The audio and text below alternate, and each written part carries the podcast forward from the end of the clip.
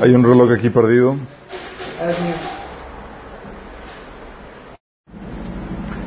Ok, estamos en vivo. Los que nos están sintonizando para que nos vayan a compartir el, el, estudio con más personas, ayuden a checar que el audio esté bien, no, no debe ser que... Vamos a orar. Amado Padre, te alabamos, te bendecimos, te damos tantas gracias por tu presencia en medio de nuestro Señor. Amado Padre, te queremos pedir que vengas y te manifiestes por medio de ese estudio, Señor, hablando a través de mí, por medio del Espíritu Santo, Señor, con poder, con contundencia, Señor, y sembrando nuestros, tu palabra en nuestros corazones para que produzca el fruto que tú has deseado para nuestras vidas. Bendice a los que estamos aquí presentes, a los que vienen en camino y a los que están viendo este video, Señor. Te lo rogamos en el nombre de Jesús. Ok, chicos. Esta, hoy terminamos de ver los principios de, de interpretación, en teoría. Ok. Hemos estado viendo, haciendo un pequeño repaso. Eh, bueno, esta es la, la, sesión 16. Sí. Estamos viendo, continuamos con, con, el, con el tema de principios de interpretación. Y vimos el principio de la haciendo un repaso, vimos el principio del, de la gente común. ¿Ese a qué se refería? A ver. Cualquier persona puede leer la Biblia. Cualquier persona, no necesitas un, tener un doctorado, una maestría y demás. Sí. El otro principio, principio del corazón recto. No, el recto dice puesto a leer la Biblia. Exactamente. Si tú vas con tus ideas y con un corazón no arrepentido, no dispuesto a ser moldeado por escrituras, tú vas a moldear las escrituras a tu corazón corrompido. Hemos visto. Principio del contexto. Tenemos que ver el contexto para interpretar lo que está antes y lo que está después. Contexto, lo que está antes de lo que está después, el contexto temático, histórico, etcétera, para ver todas esas cuestiones. Vimos incluso ejemplos de cómo habíamos usado pasajes o versículos fuera de contexto, como cuál. Todo lo puedo. Todo lo puedo. Ah, mi versículo ya no lo voy a poder utilizar para mis competencias maratónicas. ¿Dónde? Juan 3.16 de que Dios no vino condenado, pero... Y el siguiente versículo dice que sí. Sanaré su tierra. Cenaré su tierra, chale. Qué, qué, qué ilusión, ¿verdad? o incluso el traer los diezmos a, eh, a la folí. ¿Por qué no aplica? Porque la ley ya no vale. Contexto, o sea, un princi- principio sencillo de contexto y toda la gente, ay, voy, eh, sintiéndose subyugada porque estoy robándole al Señor, tal cosa, cuando no se dan cuenta que en el contexto, o sea, nomás fuera del lugar. Hemos visto eso, ok. Contexto inmediato, contexto circunstancial, contexto histórico, contexto a la luz de toda la Biblia, contexto temático. Eh, y habíamos visto que es una de las principales herramientas que utiliza Satanás para engañar, sacar textos fuera de contexto. Ejemplo de, de, de pasaje de la Biblia que Satanás utiliza para en- en- engañar a Jesús. La tírate, sí. Siendo honestos, chicos, si ustedes y yo hubiéramos estado ahí, hubiéramos saltado.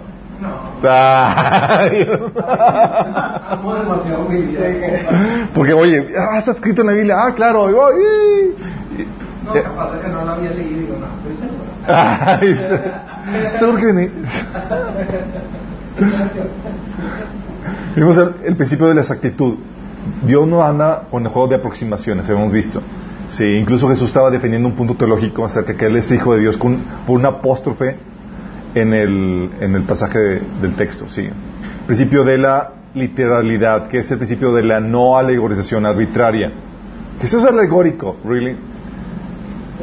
Según quién, o sea, el, el texto te debe indicar si hay alguna eh, eh, alegoría, alguna eh, cuestión de poesía y demás. No puedes hacerlo nada más arbitrariamente porque ah, a ti se te ocurrió, ¿sale? Principio de la no monopolización, ¿de qué trata, chicos? De que no es lo que tú entiendas. Es lo que entiende mi pastor, ¿qué onda? No, es que no está reservado para una persona. Nadie tiene el monopolio de la interpretación, no es solamente uno que el iluminado y que tienes que someterte a él, exactamente. O sea, cuando alguien te interpreta algo, tiene que ser, tiene tú puedes preguntarle cómo llegaste a esa conclusión y tiene que darte recursos bibliográficos o del texto o históricos de conocimiento general que te llevan a concluir la misma situación. Si es, ah, pues tuve un sueño, una revelación acá que solamente a mí se me dio, O me dijeron eso o me dijo, sí, es que debes de... de someterte a la, a la interpretación de la denominación. Principio de no contradicción, ¿de qué trata? No se contradice. El texto no se contradice. Sí, no puedes... ¿Y si se contradice, qué significa? Lo malinterpretaste. Bingo. Muy importante esto. Y eso nos lleva al siguiente, que es el principio de la integridad del texto. ¿Qué es? Que se confirman otras partes de la Biblia. Wrong. ¿Qué es? Que no que esos tres reales, ¿verdad? Wrong. Muy importante, chicos. Principio de integridad del texto. Que está completo en sí, o sea que no, no le hace falta nada. Ajá, pero no le puedes quitar ni Ah, añadir ah, nada. Sí, está completo. Y eso es muy importante porque gente para no para cuando saca un texto fuera de contexto oculta bajo la alfombra los pasajes que lo contradicen. Y nadie sabe nadie- y no lo saca y no te lo dice. ¿Sí? Entonces cuando tú quieres interpretar un, un texto, tienes que sacar todos los pasajes que hablan acerca de eso y ver qué pasajes te pueden contradecir tu, tu interpretación, porque tienes que tu interpretación tiene que armonizar con toda la escritura. Sí. Hemos visto casos como el de, oye, no hay que usar joyas eh, eh, ni, ni cosas ostentosas. Sí, y, y la gente por eso no utiliza, hay cristianos que no- por eso no utilizan nada, pero ¿cómo interpretas los pasajes en los que sí los se permite el uso? Ah, eso es debajo de la alfombra, ¿no? Con tal de dar una, una eh, interpretación sesgada. Entonces, el principio de integridad del texto es que no puedes ocultar ningún pasaje. La escrit- la escritura no se puede, quebrantar, no puede ser quebrantada. Está ahí y es... Y hay pasajes que son incómodos, que, a los que estudian la Biblia es, Señor, ¿por qué pusiste esto? O sea, en mi interpretación, todo estaba, armon- todo estaba armónico hasta que llegó este pasaje. ¿Cómo lo...? Sí, principio de la corroboración, ¿qué era?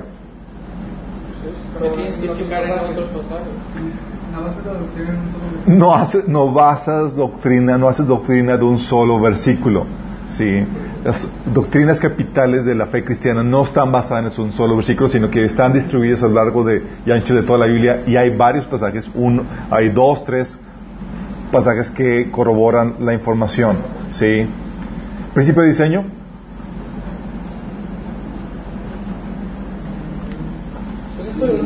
Por 10 puntos. Eh, Propósito. Propósito hay propósito. Como está inspirada, la inspiración no solamente abarca en el contenido del mensaje, sino también en cómo es estructurado y todo lo que tiene contenido, todo el contenido que tiene. Oye, ¿por qué se menciona tal fecha? Oye, ¿por qué está dando, explicando esto? ¿Sí? E incluso diseño en las letras, en el acomodo y demás. ¿Se acuerdan que incluso vimos, hay mensajes ocultos eh, en los nombres, los significados, las fechas, el- las letras, hay, hay códigos ocultos ahí, y dices, órale. Exactamente. Y están ahí listas para que tú puedas echarte un clavado y dices, wow, hay un mundo de información que puedes descubrir. Principio de revelación progresiva. que no puedes recibir toda la revelación de golpe, tienes que avanzar. Tienes que estar en esta- Exactamente. No puedes eh, hacerte la idea de que no, no, sé, no ser- sería muy inocente de tu parte creer que puedes entender todos los misterios, complejidades Teniendo y, o sea, teniendo un mes de compartido leyendo la Biblia nada más una vez. O sea, acuérdate que la Biblia lo que te, te explica o te revela es la mente de Dios. Y si hay algo complejo en este universo, es Dios. Sí. Y así no le entiendo, tiene contradicciones. Sí, mi estimado. pues, digo, no, digo, en tu mente finita y conocimiento parcial. Entonces, ¿qué haces? Es, se te va revelando conforme, conforme vas leyendo una, dos, tres, cuatro. Y si no leo, si no leo continuamente la Biblia, ¿qué? Se te quita. Se te quita. O avanzas o retrocedes. De hecho, es como lo que habíamos visto, vimos el sábado pasado el tema de, de cuida tu salvación, ¿se acuerdan? Ah, bueno, ¿quién lo vio? Aquí. Vi. Ya habíamos comentado que la forma más segura para, para cuidar tu salvación era crecer en la fe. Sí. Si no estás creciendo, tu salvación está en juego. Principio de la esencia. Eh, que entender el, el propósito del, de- del mandamiento, eh, la esencia de lo que está queriendo Dios transmitir allí. Por, no, por ser eh, muy litera- literales en cuanto a eso y no entender el- la prioridad, el propósito de, de los mandamientos, o del, texto, eh, se malinterpretan cosas. ¿sí? Eh, habíamos comentado que Jesús era, se iba a la esencia. Oye, ¿cuál es la esencia? ¿Cuál es el propósito original? ¿Qué es lo que Dios tenía en mente? ¿Sí? Y en base a eso, por ejemplo, del cielo del divorcio, de que eh, el divorcio nada más pone en concesión por, por la dureza de sus corazones, pero al inicio no era así, no era la intención de Dios. ¿Sí? O darle eh, mucha prioridad a, los rituales y demás, a los diezmos y las ofrendas, más que al corazón cambiado. A guardarlos. exactamente. Y esto nos lleva al siguiente principio, que es el principio de los maestros y consejeros. Ok, este principio es muy importante porque nos ayuda a mantenernos humilditos a todos. ¿sí? Dios es el que te va a revelar la escritura conforme vas exponiéndote a ella. Pero ¿qué crees? Dios no solamente te habla y te enseña a ti, Dios habla a todo el cuerpo. Y hay cosas que Dios ya puso y reveló a otros miembros del cuerpo. Y lo que hace Dios es que nos hace interdependientes en el sentido que yo necesito la enseñanza y la revelación que el Señor ha dado a otras personas. ¿Sí? Es el principio de los maestros y consejeros.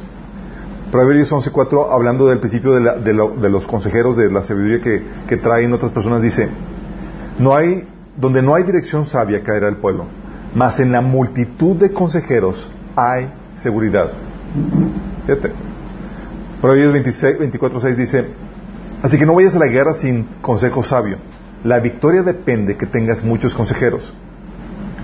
Y esos consejeros, eh, aquí aplicándolo al, estudio bíblico, se está hablando de esos maestros y gente, y más gente que estudia el texto, que tiene una opinión a lo que, una opinión a la cual han llegado por medio de todo el estudio que han realizado.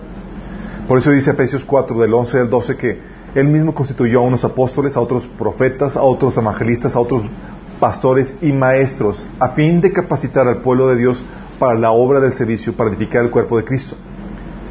¿Qué es lo que eh, pone el Señor, pone un montón de gente que te ayuda, que te instruye. Es el principio de los consejeros. Con el propósito, chicos, de, aminorar el proceso, proceso de aprendizaje que tú, que tú estás empezando en el Señor. Por ejemplo, ustedes tienen la ventaja, por ejemplo, de, que lo que a mí me tomó 20 años en, aprender, ustedes lo están aplicando o lo, lo tienen ya de forma concisa, ordenada, estructurada en un material que se puede ver en, tres años. En tres años, si lo ven una vez por semana. En tres meses. sí. Fíjate lo que dice Pablo, 1 Corintios 4:15. Pues aunque tuvieran diez mil maestros que les enseñen acerca de Cristo, tienen, un tienen solo un Padre espiritual. Pues me convertí en su Padre en Cristo Jesús cuando les prediqué la buena nueva. Fíjate cómo habla Pablo. Aquí reconoce que él es el responsable espiritual de la gente de, la iglesia de Corintios, pero también reconoce la importancia de que hay muchos maestros que ayudan al crecimiento de los cristianos en la iglesia. ¿Sí? Y es que, chicos, como les comento, Dios ha dado entendimiento y conocimiento a otras personas que pueden darte luz en pasajes que estudias. Se vale preguntar, oye, ¿cuál es tu opinión y demás? Sí, ellos te pueden dar elementos que no estabas considerando eh, en el pasaje, te puede ayudar a ver aspectos del pasaje que no habías visto. Oye, ¿qué onda con esto? ¿Ya checaste acá? ah, ok, pues sí, claro, no, digo, no lo había visto, sí. Así como se acuerdan cuando, Jesús les abrió las escrituras a los discípulos, que no habían considerado todo lo que tenía que pasar o sufrir el, Mesías y el Señor le mostró en la Biblia todo eso. Ahí Jesús estaba fungiendo como, fungiendo como maestro, ¿sí? Y ese principio de humildad lo que nos permite aprender de otras personas. Dice, es porque Dios no, eh, Dios no te ha dado todo a ti. Y requieres recurrir a, los recursos que Dios ha puesto a tu disposición, pero por medio de otros miembros del cuerpo de Cristo. Sí. Entonces tienes que ahí en humildad, oye, me ayudas o me explicas, etcétera. Y no debes de, en ese sentido, no debes de considerar, cuando tú te expones a la enseñanza de maestros, de consejeros que, te arrojan luz a la palabra de Dios, es importante que no tomes indiscriminadamente su interpretación. Sí, es decir, ah, es lo que dice él, ah, así lo debo tomar. No, no, no, no. Es considera su opinión en tu estudio personal, tú debes llegar a tus propias conclusiones. Tú estás usando su opinión lo que él sabe como referencia. Pero al final de cuentas tú tienes que llegar a tu propia conclusión en tu estudio que estás llevando a cabo. ¿Sí? El consejo, la enseñanza correcta lo que hace es que te ayuda a encontrarle el sentido que armoniza con todo el texto de la Biblia. Es decir, el, armoniza- el- sentido correcto de la Biblia. Eh, por ejemplo, el caso de, de, eh, cuando yo recién me convertí, pues solamente vienes de la iglesia católica y algo que hace la iglesia católica es te enfatiza en los diez mandamientos. Bueno, desde de ese contexto. De hecho, es que ninguno de ustedes viene de un contexto católico. Bueno, ok, los que venimos de un contexto católico hacían, hacían mucho eh, énfasis en los diez mandamientos. Entonces llegas aquí con la, con, la iglesia cristiana haciendo, pensando, oye, pues hay que obedecer los diez mandamientos, ¿no? Ya te convertiste, hay que obedecer al Señor y que piensas hay que obedecer los diez mandamientos. Y en, ese transcurso recuerdo me llegó a mis manos un, libro adventista eh, que habla de profecía, de la historia bíblica, eh, historia de, la iglesia cristiana y demás. Y te, llevaban a, a concluir de que tenías que gua- guardar el sábado. Sí. Entonces estaba así como que, ah, pues hay que guardar el sábado. La Biblia dice que, pues obviamente el sábado y demás. Y estaba, pues en mi inquietud era, por, y, y los cristianos, ¿por qué no guardamos el sábado? Entonces, ¿qué hago? Oye, pues voy con el pastor. Y voy con el pastor en ese entonces de la iglesia donde iba. Y sé que la cita, voy con el pastor y, y le digo, pues, oye, pastor, ¿y por qué no guardamos el sábado? ¿Qué creen que me contesta el pastor?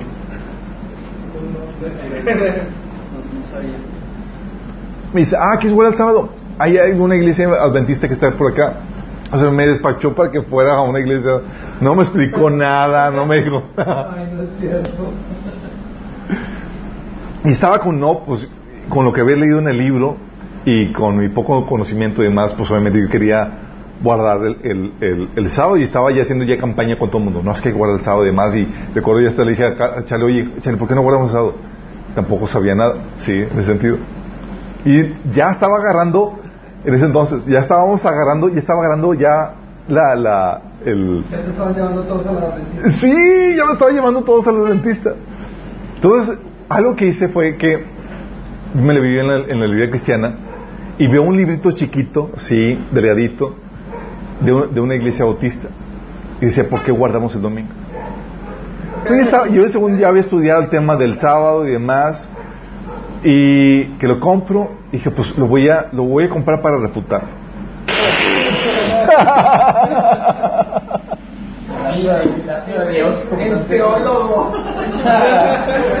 ¿Se acuerdan que les había comentado que cuando eres ignorante, cuando eres ignorante tú piensas que sabes mucho? Porque no sabes que no sabes. ¿Sí? Todo eso y lo leo y pues obviamente no había leído la Biblia todavía toda, sí, no tenía, no había armado todos los pecados en esa temática. Y en ese pequeño libro, oye, empieza a arrojar, arrojar las suposiciones sobre las- cuales se basa la premisa que guarda el sábado, de que la ley son los diez mandamientos. Cuando, cuando la Biblia se refiere a la ley, se refiere a todo el Torah, no solamente a los diez mandamientos. Entonces, ninguna pasaje se refiere nada más a los diez mandamientos. Y empieza a hablar de que eh, de cómo ya se abolió en Cristo la, la ley que ahora los gentiles no tienen que guardar. Y empezó a sacar un montón de pasajes, pasajes que yo no había visto y estaba, ¿Qué hizo? Fue mostrarme las escrituras para poder llevarme a concluir y lo que hizo fue armonizar todo eso. Sí. Presté tanto libro que me lo perdieron. Porque es, eh, ¿qué es lo que hace? Es que los maestros te llevan a considerar pasajes que no habías considerado. Te lleva a te arroja información que no habías considerado en tu estudio. Y más cuando estás comenzando con el Señor, es como que, oye, tienes aquí en la, en la mente toda la Biblia para poder abordar esa temática. Típicamente no. Si en ese entonces yo no había, yo no había leído toda la Biblia, no tenía es- los versos que, lidiaban con ese texto, para, con esa temática para poder llegar a una conclusión. Por eso algo que te ayuda es eh, comparte una Biblia estudio, chico. ¿Alguien ya tiene Biblia de estudio por aquí? Buenísimo. Sí. No espera pasar. De hecho, yo comencé a creer de verdad cuando empecé a leer eso, vivir. Que leí la Biblia y dije, ah, chis, ¿qué es esto? No tengo nada. Me compré la Biblia de estudio y dije, que oh, Dios es real. Y más si la leías en Reina Valera, pues dices, "Ay, uno no entendía qué onda. Es verdad. ah, pero me estoy terminando la reina. Bueno, sí, pero lo que hace es que te, te esclarece en versículos. De hecho, la primera Biblia estudio yo me la compré al, que al, al año, año y medio de, convertirme. Y fue una, era una Biblia estudio, es buenísima, todavía la tengo, es la, Ri- la Writer. excelente Biblia estudio. Por más porque tenía margen amplio para hacer tus anotaciones y demás. Entonces era estudio, referencias interlineales y, comentarios y, para anotar la, Biblia. Era genial. Te puedes echar clavados ahí y viendo las referencias cruzadas y los comentarios y dices, wow. ¿Sí? ¿Y qué te ayuda eso? Te ayuda no a basar tu interpretación en los comentarios que vienen, pero así compararlo. Dices, oye, estoy entendiendo esto. Está muy fumado y de repente llega y dices, ah, ¿sí estoy entendiendo bien? sí. Te ayuda a considerar cosas del texto que no, habías considerado tú. Obviamente eh, hecho por humanos los comentarios falibles y más, no es para que hagas doctrina en base a ellos, pero sí para que lo consideres en tu estudio. Si a veces, si te ha pasado que estás estudiando la Biblia y te gustaría discutir esa temática o ver la opinión de alguien más. Para eso son, sí. Hay eh, la Biblia Studio Writer, que es una, la opción que yo tenía, que yo compré, pero hay otras Biblias como, incluso en softwares, que es el de Logos, no sé si lo, sí, súper complicado. Una página donde toda la Biblia en griego y tiene que los versículos, así que es Logos, Logos, Logos, Olive Tree, Bible Gateway. La que les recomiendo es Blue Letter Bible está en la página y también pueden bajarla. Viene el interlineal en hebreo, en griego, con el significado, las referencias strong. Tiene los eh, comentarios bíblicos eh, por pasajes, por versículos, en, por escrito y por audio, eh, referencias cruzadas y demás. Está y es gratis, es gratis, sí. en ese sentido, por eso muchos pastores lo que utilizan es los comentarios bíblicos. ¿Sí? ¿Qué haces? Oye, comentarios bíblicos es como tener a tu club de consejeros. ¿Sí? Gente que quiere, que te puede dar su opinión con respecto a los pasajes que estás estudiando. Acuérdense, la abundancia de consejeros está la victoria. Lo que hace es que te está rodeando de gente que ya estudiando, está estudiando eso y los tienes ahí accesible y que escribieron ya esos comentarios para que puedas comparar o cotejar tu interpretación de lo que estás entendiendo de la Biblia. Obviamente, no es para que los veneres, se tienen que discernir los comentarios, pero te dan una referencia para que te puede guiar o te puede ayudar en tu estudio. Sí. Eh, eh, de hecho, ahí en la, en la versión de eh, ah, Bible Gateway, tú puedes comprar comentarios que complementan el, el, pasaje. Sí. en la Blue Letter Bible pueden ver los comentarios por escrito de varios autores ahí muy buenos. Ampliamente recomendado. De hecho, es algo que yo utilizo muchas veces. Oye, ese pasaje está medio complejo y creo que puede referir a eso. Y utilizo y checo y cotejo los diferentes comentarios y ayudan a traer mucha luz al respecto. Sí. De hecho, algo que, también te ayuda en esto, en esto del estudio, que tiene que ver con maestros y consejeros, es usar concordancia. ¿Saben qué es concordancia, verdad? Sí. A ver, Al final de la Biblia. Al final de las Biblias, típicamente, no tiene que ser estudio, vienen palabras. Y esas palabras te vienen todos los pasajes, bueno, no en todos, los principales pasajes en donde se hablan de ellos. Y es genial, de hecho, de hecho. Así es, por tema. Bueno, yo recuerdo a los a las cuantas semanas de convertido ya quería armar mi estudio bíblico, obviamente no se ve nada. Pues, ¿qué haces? Me fui la referencia, así, del temor. Ah, pues este. Y, ya me vas. Todo es descontextualizado y demás, pero. a falta de internet. A falta de internet. Pero es lo que te ayuda. Si de hecho.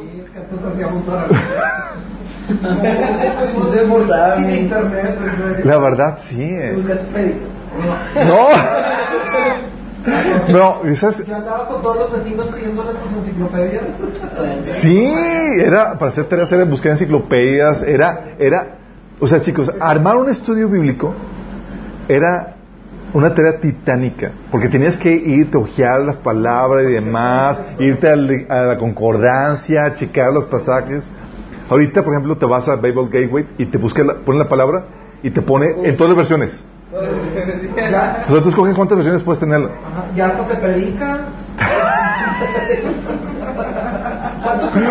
sí, como que te corrige. ¿Quisiste decir realmente esto yo? Hoy. tu corazón dice. Sí, de hecho hay, bueno, las concordancias te ayudan a, a- a- a buscar pasajes que, que abunden en, en ese, que tengan esa palabra. Hay también diccionarios temáticos. Sí, recuerdo cuando estaba en Michigan, la familia con la que yo me, que- me hospedaba tenía un montón de, de- bibliotecas, que, eh, de libros que, eran de estudio bíblico, pero nunca lo utilizaban. Entonces yo me, se los agarra a todos y estaba, oye, yo no sabía que había diccionarios temáticos de la Biblia. ¿Saben qué se refiere con eso? Es como la concordancia, pero te pone, pero o sea, con la concordancia estás limitado a la palabra. Con ese es todo lo que tenga que ver con esa temática. Y era, wow, veías, órale. Entonces me tenías estudiando por, por, la, por temática y, y pues obviamente en ese entonces estaba en prepa y en, prepa y universidad tenía el tiempo para meterme. Ahorita ya no tanto. Pero ese acervo, sí. De hecho, eh, pues, a los que no sepan, en su aplicación de YouVersion puede, tiene concordancia. Buscas una palabra y te aparecen todas las palabras que lo tengan. Sí, nada más que tienes que poner ahí que te lo organice de forma tradicional porque te, te lo pone por, por default en la orden, te pone el orden de los versículos que aparecen por importancia. No sé qué criterio utilizan para organizarlo por importancia, pero... Sí. Eh, y algo que también te ayuda es estudiar la Biblia en diferentes versiones. ¿Por qué te ayuda eso? Porque cuando estás estudiando la Biblia en diferentes versiones, tú lo que estás teniendo es teniendo la expertise de diferentes traductores.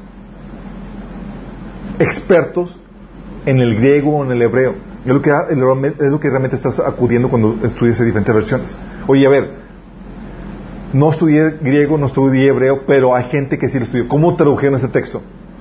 Y las diferentes traducciones te da el conocimiento de diferentes traductores que eh, tradujeron ese, ese, mismo texto. ¿sí? Entonces puedes considerar ese, ese, ese acervo, considerar también recursos como enciclopedias, diccionarios bíblicos. La verdad es que sí me la bañaba. Era, muy nerd cuando estaba, cuando comencé con el Señor. En la prepa, imagínate en la prepa, yo tenía mi diccionario bíblico, digo, mi, mi Biblia estudio, tenía mi diccionario bíblico, tenía mi libro de mapas, sí, para, oye, ¿qué tal cosa sucedió en tal, tal parte? Tenía las líneas de tiempo, me compré esta Biblia inter- interlineal, imagínate. Llegaban los testigos y yo, ah, aquí el, original. De hecho, déjame sacar mi Biblia interlineal.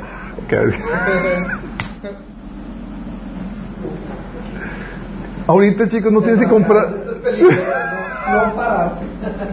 Sí, pero era, era el hambre que el Señor está poniendo. Obviamente me estaba marcando por, de acuerdo al, a lo que el Señor tenía preparado para mí, pero todos esos recursos, chicos, están accesibles ahorita de forma gratuita en Internet. Es increíble todo lo que tienes que nosotros batallamos por conseguir. Sí. Y hay cosas muy buenas que puedes también comprar, como por ejemplo el Logos. Es un compendio de, de libros y Biblias de estudio que, que- que está todo en un solo lugar. Está muy, muy heavy, sí. Es el principio de maestros y consejeros. Ampliamente tienes que aplicarlo, sí. Y hacer uso de todos los recursos que el Señor te ha dado. Obviamente, tienes a tu pastor, tienes a gente que te enseña la Biblia, puedes preguntarles a ellos. Oye, ¿de qué onda con esto? Sí.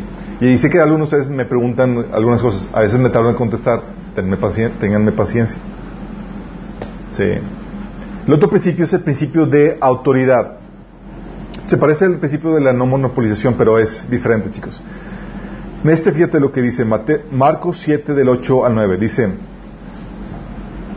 Porque dejando el mandamiento de Dios, os aferréis a la tradición de los hombres, los lavamientos de los jarros y de los vasos de beber, y hacéis otras muchas cosas semejantes. Les decía también: Bien invalidáis el mandamiento de Dios para guardar vuestra tradición.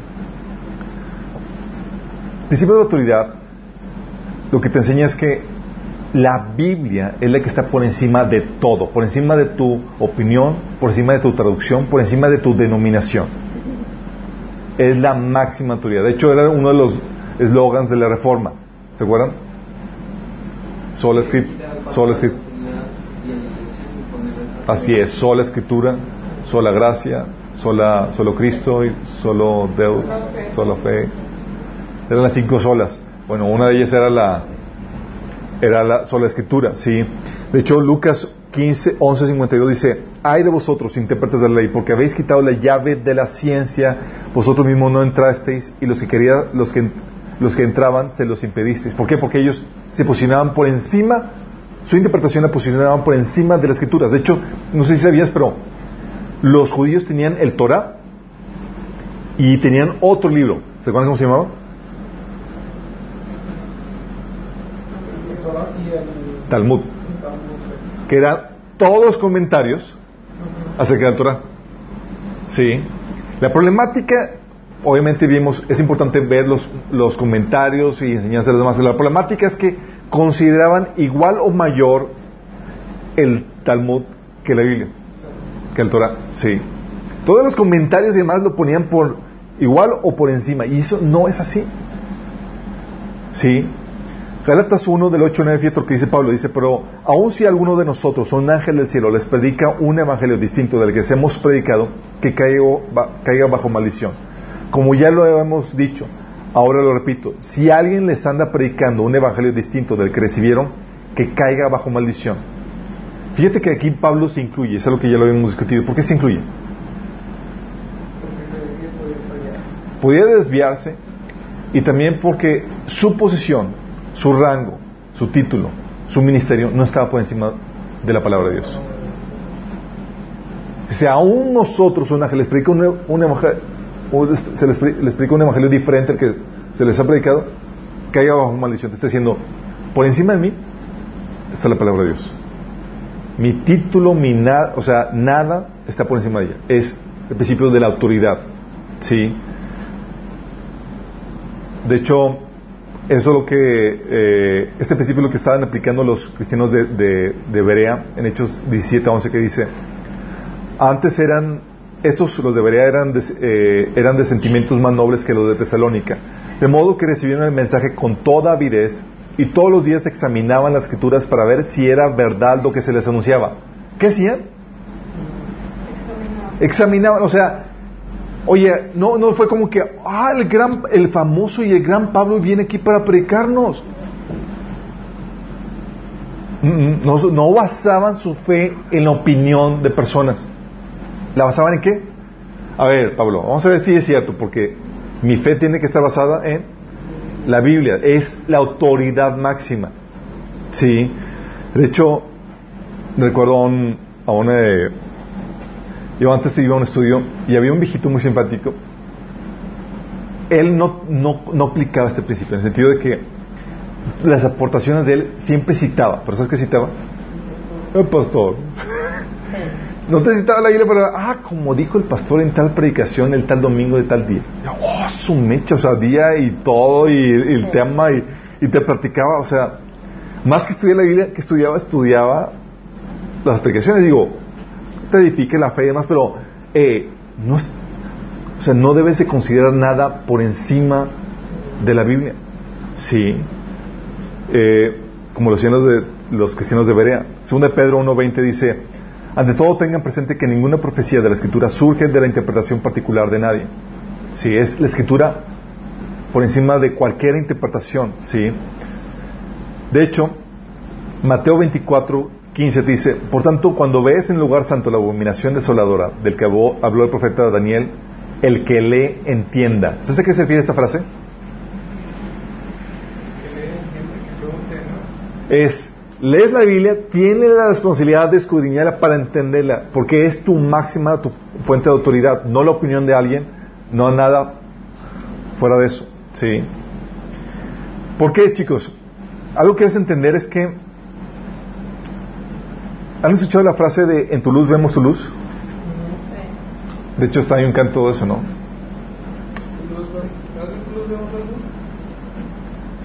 En tu luz vemos la luz. Se refiere que la, Biblia se interpreta la luz de la Biblia, chicos. La Biblia se interpreta la luz de la Biblia. Es un texto que otros pasajes que me pueden arrojar luz a lo que estoy leyendo. Sí más que de opiniones, más que cualquier otra cosa. De hecho, lo que hacen los maestros, como quien dice, es que te, te, sacan a relucir todos los pasajes que hablan acerca de eso y te ayudan a, cuadrar el texto que estás leyendo. Porque la Biblia es la última y máxima autoridad. No puedes poner ninguna opinión ninguna persona, ninguna institución por encima de la Biblia. Por ejemplo, algo que tiene... ¿Qué, qué grupos religiosos, por ejemplo, conocen que ponen a otro, a algo más por encima de la Biblia? La iglesia católica. ¿qué pone? Los, así es, el Papa pone no, la tradición y la y lo, lo que y los puntos de vista del Papa. Sí, tiene- eh, ¿Qué otra institución? ¿Qué otro grupo religioso? Mormones, testigos de Jehová.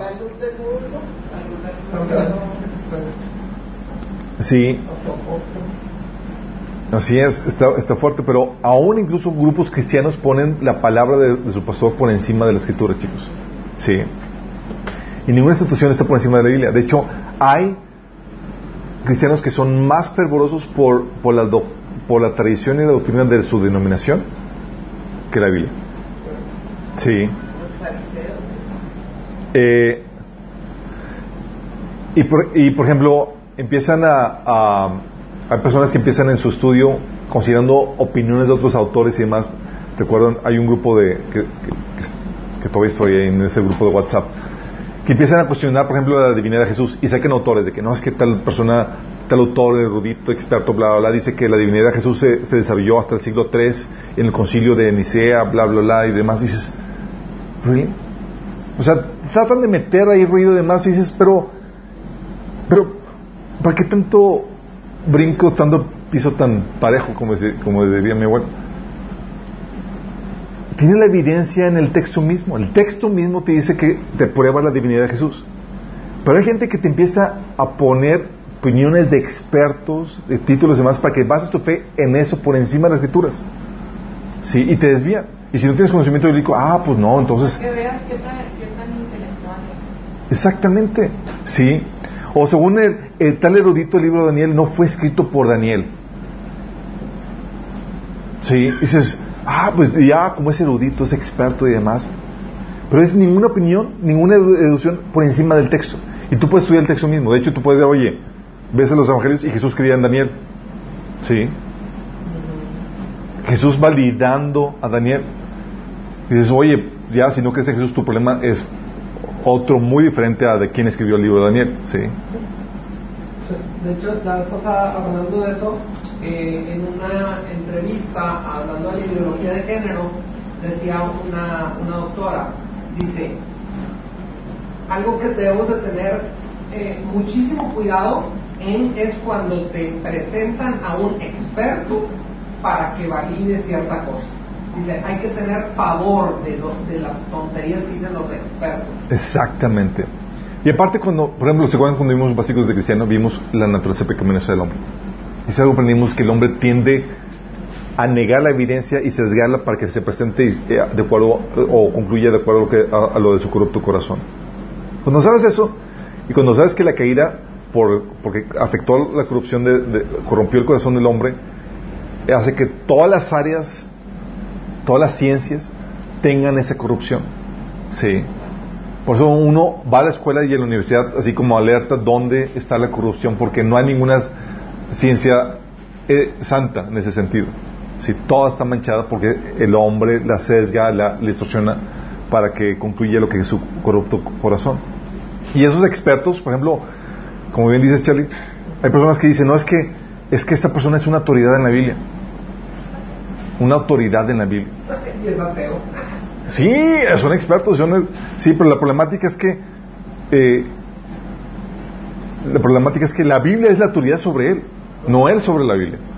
Entonces tú puedes decirme tu- en tu expertise todo eso, pero es ¿qué dice la Biblia? Y yo no puedo dejar mi, mi, mi raciocinio o, o, mi- o depositar mi confianza ciegamente en un experto cuando la Biblia, cuando la, la- cuando la, donde la debo depositar es en, es en, eh, en el texto.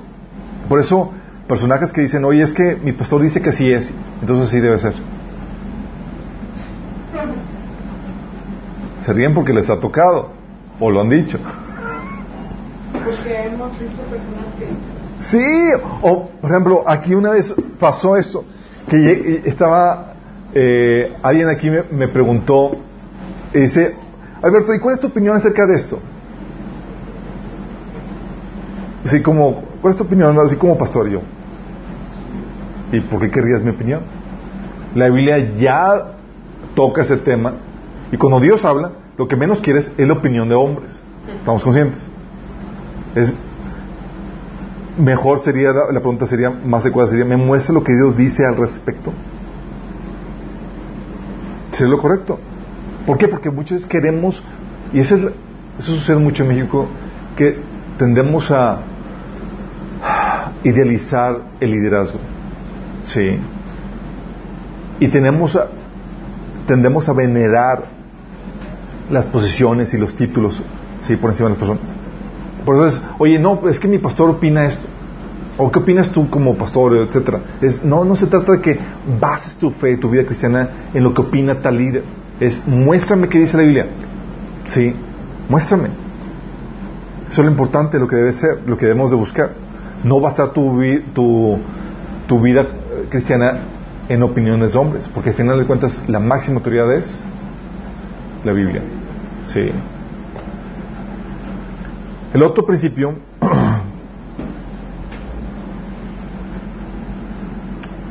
por, por cierto, se me, se me pasaba, en principio de la autoridad, ese principio de autoridad, chicos, inevitablemente te, es un principio que, que combate la flojera. Porque, ¿sabes lo que tienes que hacer para poder... O sea, es más fácil es, ah, pues mi pastor dijo, ya, solucionado. Pero ¿sabes qué pasa cuando sabes que la Biblia es la autoridad de la que tienes el compromiso de seguir? Te obliga a ir a clavarte con ella y estudiar el texto por ti mismo. Sí. Y ya no es como que es que él sabe más que yo.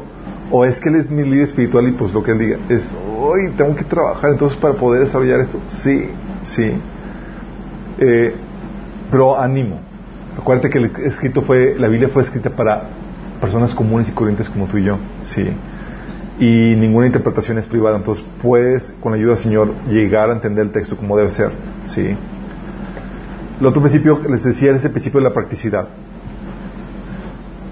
Fíjate lo que dice, este principio lo vemos en varios pasajes. En Juan 8, del 31 al 32 dice, si se mantienen fieles a mis enseñanzas, serán realmente mis discípulos y conocerán la verdad y la verdad los hará libre. ¿Qué se ve con esto?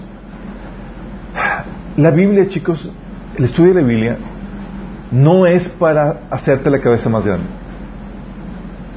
Así como que el cabezón. No es, y tiene que siempre verse en cuestiones prácticas. Por ejemplo, aquí, ¿cuál es el, el- efecto práctico de conocer la verdad? ¿Cuál es el efecto práctico en ese pasaje que acabamos de leer? ¿Cuál es el efecto práctico de conocer la verdad? Wrong, lo acabamos de leer. Ok, se lo leo. Si se mantienen fieles a mis enseñanzas, serán realmente, serán realmente mis discípulos y conocerán la verdad, y la verdad los hará libre. ¿Cuál es el efecto de libertad? Sí, hay un efecto práctico en el conocimiento que me da la Biblia. No se queda en mera teoría eh, etérea así en la mente. Ah, pues ya no es. ¿Qué efecto práctico va a traer en mi, vida? Sí. Pero Mateo 7:24 dice, por tanto, todo el que oye estas palabras y las pone en práctica es como un hombre prudente que construyó su casa sobre la roca.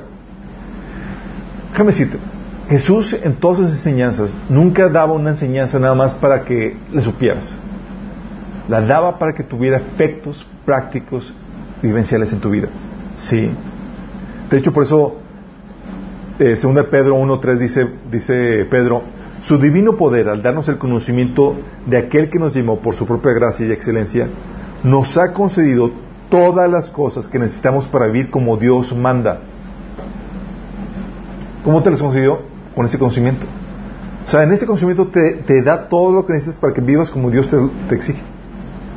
¿Sí te das cuenta del efecto práctico?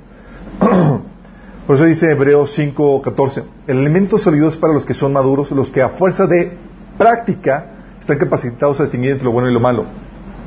¿Sí te das cuenta cómo el conocimiento bíblico tiene que ir siempre ligado a la práctica? No es como que, ay, oye, qué padre, ¿qué, qué viste en la Biblia? Ah, pues me aprendí los nombres de todos los libros de la Biblia. ¿Y, y, y eso cómo lo llevas a la práctica? Ah, no sé, pero ya... O sea, no todo el conocimiento bíblico es práctico, chicos. Pero el verdadero conocimiento que Dios quiere que aprendas es práctico.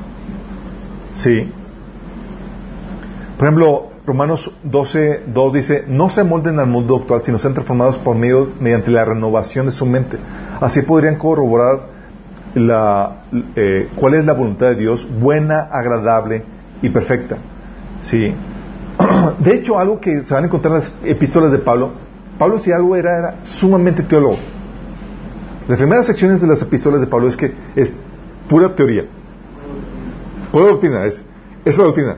Son rescatados, son hijos de Dios, son redimidos, bla, bla, bla. Y luego, en, las, las, secciones posteriores de la, de la, epístola, es la práctica. Por lo tanto, ni pongan en práctica todo esto. O sea, él no te dejaba con la doctrina así en el aire. Uh, es, ok, ¿cómo lo aterrizo en la vida práctica? ¿Cómo aterrizo en el día a día? ¿Sí? Por eso Pablo decía, el conocimiento amanece, pero el amor edifica. Tengo que llevarte a que lo, apliques, en, amor. ¿Sí? Uh, o 1 Corintios 13, 2. Si tengo don de profecía y entiendo todos los misterios y poseo todo el conocimiento y tengo una fe que logra trasladar montañas, pero me falta amor, no soy nada. Señor, Pablo llevando a eh, la teoría, sí, combinada con la práctica en el amor. Porque, porque la Biblia, chicos, como les comento, es conocimiento que está diseñado para llevarse a la práctica, no para quedarse en teoría. Está diseñada el conocimiento de la Biblia para dar solución a problemas de la gente. Eso es genial. O sea, la Biblia, tienes en la Biblia los recursos a problemáticas que tenemos en el día a día. Qué genial, ¿no? Dices, órale, tan así. Por eso, Jesús se compadecía de la gente, chicos. En Mateo 9:36 decía, al ver la multitud tuvo compasión de ellas porque estaban desamparadas y dispersas como ovejas que no tenían pastor. O sea, estaban en problemadas, chicos, y no tenían respuesta a sus, a sus asuntos. ¿Y sabes qué es lo que necesitaban? Conocimiento de la palabra de Dios. Sí.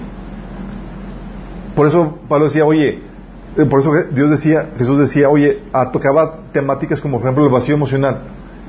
Decía, de tu, de, de tu interior correrán ríos de agua viva. ¿Solucionar una problemática real? Claro que sí.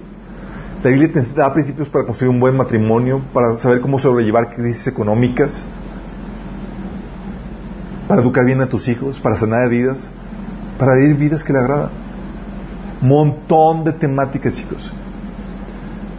Por eso, una de las, de las eh, críticas que yo tenía y que tengo todavía a muchos seminarios es que muchos seminarios lo que hacen es que te dan conocimiento sumamente teórico y poco práctico. No digo que en todos, pero en muchos así es. Que ves el griego, que quién se aquí, que la historia acá, y es, oye, ¿cómo resuelvo las problemáticas de mi vida con esto? Bueno, nosotros no diríamos eso, y es hasta, hasta los últimos grados, y como que ya como lo aplicas. Sí. Cuando la Biblia está muy enfocada a la cuestión práctica. El conocimiento de Jesús, por ejemplo, te lleva a, una, a un efecto práctico en tu vida. Es el que, el que te libra, el, te, el, que te hace libre de tu pecado. ¿Sí?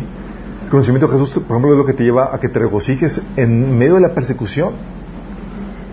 Te, Jesús te enseñaba, por ejemplo, a cómo amar a tu enemigo, a no codiciar sexualmente a quien, a quien no sea tu cónyuge. Todo ese conocimiento práctico, teoría, cómo se, cómo se va a vivir. Pablo seguía con la misma tradición de Jesús de poner todo en la, en la práctica. Por ejemplo, en 1 Corintios 6, 20, Pablo expone un montón de teoría dice, fueron comprados por un precio. Lo dice, por tanto, ¿cuál es el efecto de, de saber que fuiste comprado con un precio? Honren con su cuerpo a Dios. Practicidad, ¿cómo lo aterrizo? Sí. O en Efesios 4, 25, da la teoría lo dice Pablo, por tanto, dejando la mentira, bla, bla, bla, empieza a dar la, la, la, práctica. Porque el conocimiento de la Biblia, todo el conocimiento de las escrituras es bueno, chicos. Pero tiene prioridad el conocimiento que afecta a tu comportamiento. Eso es lo que tiene prioridad. Sí. Oye, llegas, llega tu, eh, tu hijito escuela dominical y te dice, ¿qué aprendiste, hijito? No, pues me sé de memoria ya el nombre de todos los reyes de la Biblia. Ah, genial. Sí. Versus, ¿Qué tal si llega, aprendí cómo comportarme y cómo es Dios al estudiar la vida de los reyes? Ah, sí. La cuestión práctica, sí. O, oye, me sé el nombre de todos los libros de la Biblia de memoria. Versus a, aprendí a perdonar y a resolver los conflictos con mi hermano. Yo los dos veces. Vez. Sí, muchos se lo aprendieron. ¿Quién se aprendió los nombres de todos los, de, de los libros de la Biblia? Sí. ¿Y, y, y, y qué de práctico tiene eso? Ah, claro.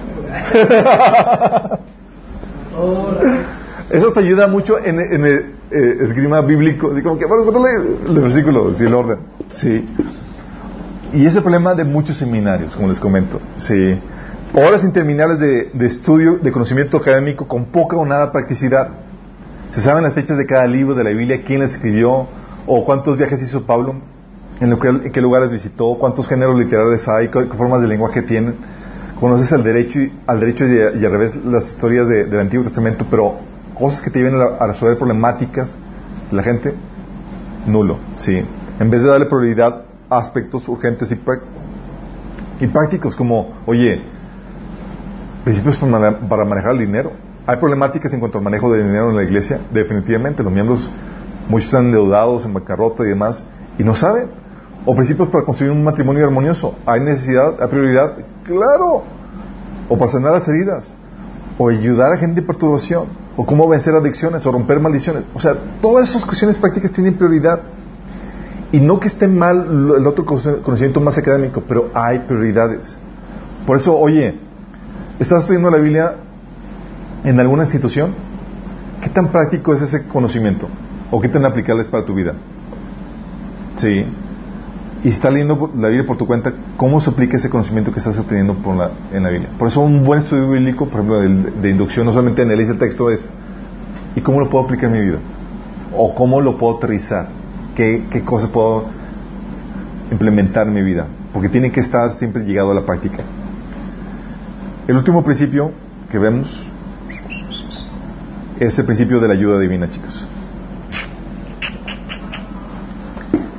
Salmo 119, el 27, varios versículos, 27, 32, 34, 66, 71, 144, dice, Ayúdame a comprender el significado de tus mandamientos y meditaré en tus maravillosas obras. ¿Qué está haciendo el, el- el- salmista? ¿Está solicitando qué? Ayuda divina. Tiene sentido, ¿no? Si el autor de la Biblia, el que inspiró la Biblia es Dios y quieres entenderlo, no está de más pedirle ayuda, ¿no? Oye, Señor, ayúdame, dame entendimiento, como dice aquí, ayúdame a comprender el significado de tus mandamientos y meditaré en tus maravillosas obras. Versículo 32. Perseguiré tus mandamientos porque tú aumentas mi comprensión. ¿Quién aumenta? Dios. 32. Versículo 34. Dame entendimiento y obedeceré tus enseñanzas. Las pondré en práctica con todo mi corazón. ¿Tú pides tú oras para que se te dé entendimiento te sabiduría cuando oras la Biblia? Versículo 66. El sufrimiento me hizo bien porque me enseñó a prestar atención a tus decretos. O el otro versículo dice, tus leyes son siempre, tus, tus leyes siempre tienen razón. Ayúdame a entenderlas para poder vivir. ¿Sí? Y ese principio de la ayuda divina, chicos, que tú acudes y solicitas ayuda de Dios para que te ayude a entender el texto. Dice la Biblia en 1 Juan 2, 27. Ustedes han recibido el Espíritu Santo y Él vive dentro de cada uno de ustedes, así que no necesitan que nadie les enseñe lo que es la verdad. ¿Mande? 1 Juan 2, 27. Pues el Espíritu les enseña todo lo que necesitan saber y lo que Él les, Él les enseña es verdad, no mentira. Así que tal como Él les ha enseñado, permanezcan en comunión con Cristo. ¿Sí? El Señor te ha dado el Espíritu Santo, que es lo que te ayuda a discernir el texto, a entender el texto y a discernir incluso lo que los maestros te enseñan. Sí, Él es el que te guía, Él tiene la responsabilidad de guiarte a la verdad. Sí, es lo que Jesús decía en Juan 16, 13, que dice, cuando venga el Espíritu de verdad, Él los guiará a toda verdad. O Juan 14, 26, que dice, más el Consolador, el Espíritu Santo, a quien el Padre enviará en mi nombre, Él los enseñará todas las cosas y os recordará todo lo que os ha, os dicho. ¿Sí les ha pasado que están leyendo la Biblia y de repente cae la revelación? "Oh". ¿no? No les dieron esos- esos chispazos de, sí. Y luego más cuando ya la he leído varias veces. Algo que soñar suele ser es que esto, está leyendo la Biblia y me trae otros pasajes que arman el rompecabezas de lo que estoy leyendo. ¿Por qué? Porque una de las funciones del Espíritu Santo es recordarte la palabra de Jesús. Entonces estás leyendo y te recuerda, ting, ting, te está pasaje y dices, "Ah", y te ayuda a amar, ma- te da más pasajes que te vienen a tener más revelación en cuanto al texto que estás leyendo. Sí. Por ejemplo, algo que hacía Pablo, le dijo a Timoteo, le dio una, le dio una, una- le dijo una frase, y lo dice Pablo, en 2 Timoteo 2.7. Piensa en lo que te digo. El Señor te ayudará a entender todas estas cosas. ¿Te das cuenta la fe de Pablo en cuanto a Timoteo? Le da, le una, le escribe algo, un, texto que no, y- y luego no se lo explica. Le dice, medita sobre eso. Y Timoteo, pues mejor explíquenlo. El Espíritu Santo te va a revelar. Si algo tenía Pablo, era que tenía una fe tremenda en la obra del Espíritu Santo. O sea, nombraba ancianos a quemarropa, chicos. Sí. Y les oraba por ellos y les encomendaba al Espíritu Santo. Y Pablo así, oye, les, les escribe algo a, a- a Timoteo. Sabes que no tengo tiempo para explicarte, Timoteo. Voy a orar que el Señor que te explique, para que te, te ayude, te ayude a entender. Timoteo, ¿qué? Sí. Porque tenemos al Espíritu Santo que nos ayuda a entender, tenemos ayuda divina. Sí. La Biblia dice, clama a mí y yo te responderé y te enseñaré cosas grandes y ocultas que tú no conoces. Sí. Y eso nos lleva a entender, oye, quiero estudiar la Biblia. Ahora, cuando vayas a estudiar la Biblia, pide ayuda divina, clama a Él y Él te va a enseñar cosas grandes y ocultas. Él te traerá a la mente los pasajes que, que, que hablan de algún tema, Él te va a traer revelación que necesitas, Él te va a recordar los principios de interpretación que te va a guardar de que, de que cometas esos errores. Todos esos principios, todos esos principios, sí, porque incluso son de, uso, son de sentido común, sí.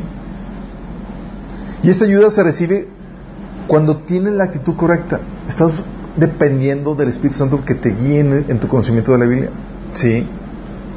Y vas en un proceso. Con eso terminamos los principios de interpretación. Ahora sí, chicos, expertos. Entonces, para resumen, para hay principios, chicos, de interpretación que, que- te ayudan a, a desenterrar tesoros escondidos, como el principio de la gente común, el principio de la exactitud, el principio del diseño, o el principio de la revelación progresiva, o de la practicidad, o el de maestros y consejeros, o el de ayuda divina, que te ayudan a, a escarbar el texto para encontrar cosas que no habías visto. Y otros principios como, eh, como el de corazón limpio, el de contexto, el de literalidad, el de no monopolización, el de no contradicción, el de integridad del texto, o el de corroboración, corroboración o esencia o autoridad, que son principios que te ayudan a no malinterpretar la Biblia, a no torcerla. Entonces son principios para interpretarla bien y principios para desenterrar todos los tesoros escondidos que hay en la Biblia. Sí. Y esto es de... No, no, adelante, adelante, bienvenido. Y esto es de vital importancia, ¿por qué, chicos? A ver si ya se acuerdan, eso lo habíamos visto. ¿Por qué es importante saber esto? Para el cerebro. ah, ¿Por qué? Puedes perjudicar a la gente en eternidad. O sea, a afectar la eternidad de la gente, ¿qué, crees? ¿Qué más?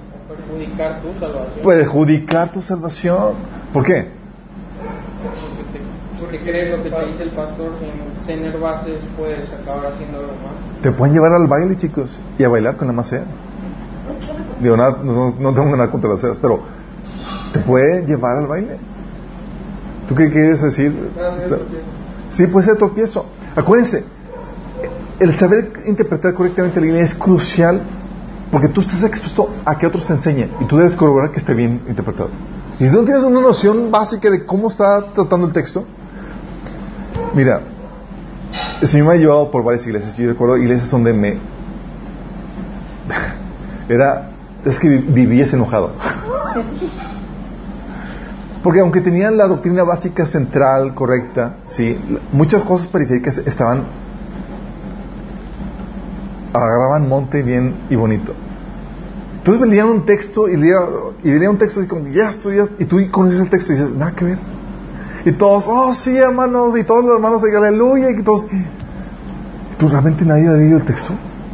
¿O soy el único que está así? Sí. Y era como, como, o sea, todos histéricos con el texto y la interpretación que están dando y nadie se da cuenta que estaba sí, fuera de contexto por completo.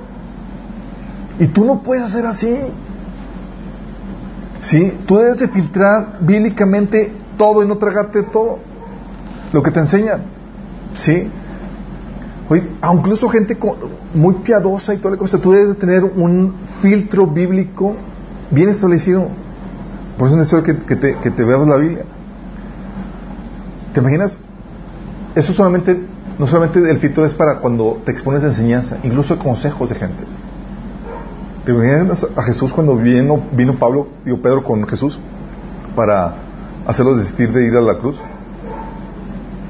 ¿Qué dice el Señor? Dice, es necesario que dijo el hombre, vaya, padezca, sufra por pasos de líderes. Y Pedro tomando la parte comenzó a convenirle, diciendo, Señor, ten compasión de ti, en ninguna manera eso te contesta. Pero él volviéndose a Pedro, dijo, quítate delante de mí, Satanás, me eres de tropiezo. Toma. Si algo tenía era un filtro bien establecido. O sea, ¿qué tantos pasajes no se le han venido? Mal, wrong. Sí. Es que a veces también es el, corazón. El motivo en tu corazón. Puedes decir un versículo, pero si el motivo por el cual estás utilizando es nada más como para un beneficio propio, no es para ayudarte. Principio de contexto. Sí. O, o Pablo discerniendo. Sí. Eh, Gálatas 2 del 4 al 5 decía Pablo, el problema es que algunos falsos maestros habían infiltrado entre nosotros para coartar la libertad que tenemos en Cristo Jesús a fin de esclavizarnos. Entonces, ¿a qué te refieres ese contexto que se habían infiltrado? No, no, fue como que andaban espías, no, se hacían para ser, para ser como cristianos normales y demás, pero se han infiltrado y querían meter una falsa enseñanza. ¿A qué, se refiere, a qué se refiere con que querían esclavizarlos? Querían decir, tienen que guardar toda la ley. Y dice Pablo, ni por un momento accedimos a someternos a ello, pues queríamos que se perseverara entre ustedes la integridad del Evangelio. Órale. Y, las, y dice ahí que, las discusiones, en Hechos también capítulo 15, que las discusiones eran tan fuertes, ¿sí? Porque conocían el texto. Y dicen, no vamos a comprometer la interpretación. Órale, ¿sí? tú te encuentras a los de Tesalónica también discerniendo las palabras de Pablo como es palabras de Dios, como viene en, Primera Tesalonicenses 2.13, o los, o los cristianos de Berea, que enseñaban, que Pablo les enseñaba y no porque seas el gran Pablo te vamos a aceptar todo lo que digas. Show me the Bible, enséñame la Biblia. Y ellos corroboraban todo lo que Pablo les enseñaba con la Biblia. Si eso hacían con el gran Pablo, créeme ahorita, hazlo con todos hazlo conmigo, hazlo con todos. Sí. Pero haz bien la tarea, chicos. Gracias a Dios. Eh, fue hace unos días, una hermana me decía, oye Alberto, es que, o sea, lo que tú dices es que, por ejemplo, del tema del divorcio, yo no estoy de acuerdo con esto. Dices, genial, qué bueno que no estás basándote en, en mi opinión ni nada de eso, ni en lo que diga Alberto, ni nada de eso, pero haz tu tarea. Estudia el texto, estudia eso y haz bien la tarea de investigación. Sí. Porque acuérdense que qué pasa cuando estás comprometido con una postura pero no tiene base bíblica, a veces quieres torcer el texto para que concluir, para que concluir lo que, lo que tú quieres. Nuestro problema, chicos, principalmente les voy a decir esto, es nuestra excesiva confianza en el liderazgo, combinado con algo de flojera. En el liderazgo. Sí. Confianza en el liderazgo, en la reputación, en la fama. Y, quiero que recordarte lo que Pablo, cómo Pablo consideraba el gran, cómo, cómo trataba al gran liderazgo, y incluso el liderazgo famoso. ¿Te acuerdas cómo, cómo Pablo lo despreciaba? Pablo decía en Gálatas 2.6, dicho sea de paso, su fama de grandes líderes a mí no me afectó para nada, porque Dios no tiene favoritos. Saltando los apóstoles, Pablo, cuidado. Si son primeros que tú. Bueno, X. Sí. Al punto de que, ya viste, Pablito, fue, y se le prendió a quién?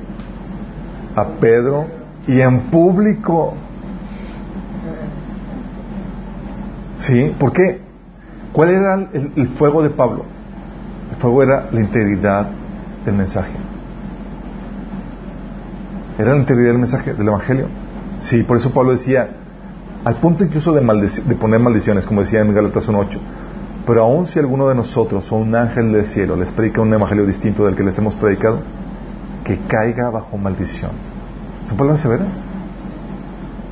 Pues tan fuerte porque si se distorsiona el mensaje, gente puede acabar en el infierno. Y Pablo es, eh, no, esto es muy delicado. Y les enseñaba incluso a cuestionar, cuestionarlo a él. Chicos, si me desvío o algo, hey, el mensaje que les prediqué está por encima, incluso de mi posición. Por eso, chicos, debes de tener mucho cuidado de, de, ser deslumbrado por los títulos, el liderazgo y la posición. Porque también piensa en esto.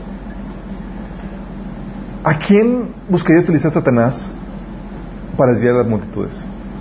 ¿A un nadie o alguien con reputación y fama que, al que las multitudes lo siguen? ¿A quién buscaría el enemigo utilizar? Segundo, no. Por eso, algo que debemos hacer todos es orar por aquellos que, que están en el liderazgo para que se mantengan fieles y no arrastren a muchos al engaño juntamente con ellos. Porque si algo el enemigo va a querer hacer es atacar a los que están en posiciones de, a la vista de multitudes para desviar esto, para desviar a, gente. Sí, como ha estado sucediendo en estas últimas semanas con personas aposentando la fe. Sí. Todos tenemos una responsabilidad en esto. Abusan de liderazgo. Abusan de liderazgo, abusan de su posición y la gente no está acostumbrada a discernir. Y esto, chicos, es necesario para que ustedes desarrollen su discernimiento. Sí. No pueden dejar que les den a todo le con el dedo. Sí. Se vale disentir con el liderazgo. No va a pasar nada. Tal vez te echen bulla. Tal vez te vengan todo encima. Porque como les digo, la gente tiende a idolatrar el liderazgo. Bueno, una vez estaba en un estudio y el apóstol o el líder se me ocurrió hacer una pregunta que cuestionaba su interpretación. Él no tuvo que hacer nada, ni, ni refutarme, ni decirme nada. Todos los que estaban en el estudio se me vinieron encima. Es que, Chuy, ¿cómo hiciste eso? ¿Por qué le pones? Es que, Chuy, y digo, pues, o sea, ¿cómo tocaste el ungido? O ¿cómo lo, te, te viste a cuestionarlo? Y todos estaban histéricos porque, por lo que había hecho yo. Realmente la posición del liderazgo no tiene nada que ver, como dice Pablo. Sí. Enséñame la Biblia, dame, dame entendimiento. Y total, se salió por la tangente y ya no me contestó nada. Sí. Pero todos estaban defendido a, capa de espada la opinión de. ¿Cómo me había atrevido a cuestionar? En otra posición me decían, me decía este, una, una, una hermana, decía, sí, ¿quién eres tú para cuestionarlo? O sea, ni siquiera tienes doctorado, no tienes de esto, ni yo. Pero tengo mente, tengo entendimiento y puedo razonar para ver cómo llegó a esa conclusión. No, no estoy tontito. Sí. sí, o sea, somos hijos de Dios y por eso nos da el Espíritu Santo. Por eso hay de ti si pones tu confianza ciegamente y completamente en un líder. Porque donde vaya él, ahí vas tú. Y tu responsabilidad es seguir las escrituras, interpretándolas correctamente. Para que te puedas presentar como obrero aprobado, que no tiene nada que avergonzarse, y que interprete correctamente la palabra de la verdad.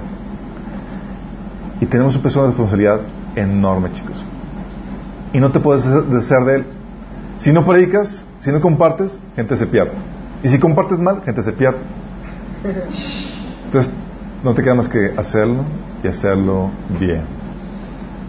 Oramos.